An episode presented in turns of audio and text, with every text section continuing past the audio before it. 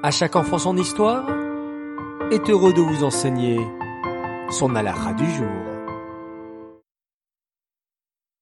Bokertov les enfants, vous allez bien? Bien dormi? Baou Hachem. Ce matin, place à la du jour.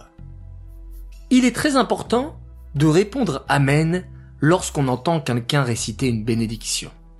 C'est aussi pour cela qu'il est préférable de faire la beracha à voix haute.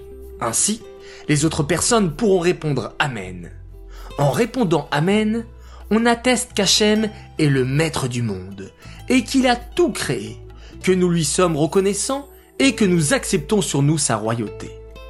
Le mot Amen est formé de trois lettres, Aleph, Mem et Nun, qui sont les initiales de Kel, Melech, Neheman, qui signifie que Hachem est notre roi et que nous avons confiance en lui. Attention, celui qui récite la Beracha ne dit pas Amen à la fin de sa propre bénédiction. Maintenant, place à la question du jour, écoutez bien. Qui doit répondre Amen? Réponse 1. Celui qui entend une Beracha? Réponse 2. Celui qui prononce la Beracha? Ou bien réponse 3. Les deux réponses sont justes.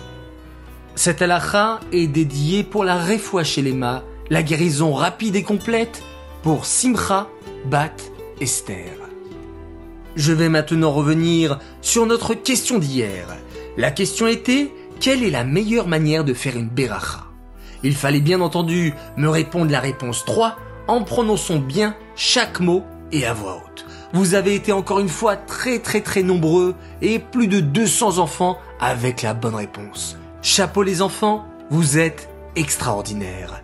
Le gagnant ou bien la gagnante par tirage au sort s'appelle Libiatal. Bravo à toi, je suis content pour toi et nous te préparons un joli cadeau. Les enfants, je vous dis bonne matinée, bonne journée et à tout à l'heure pour la minute qui rassure.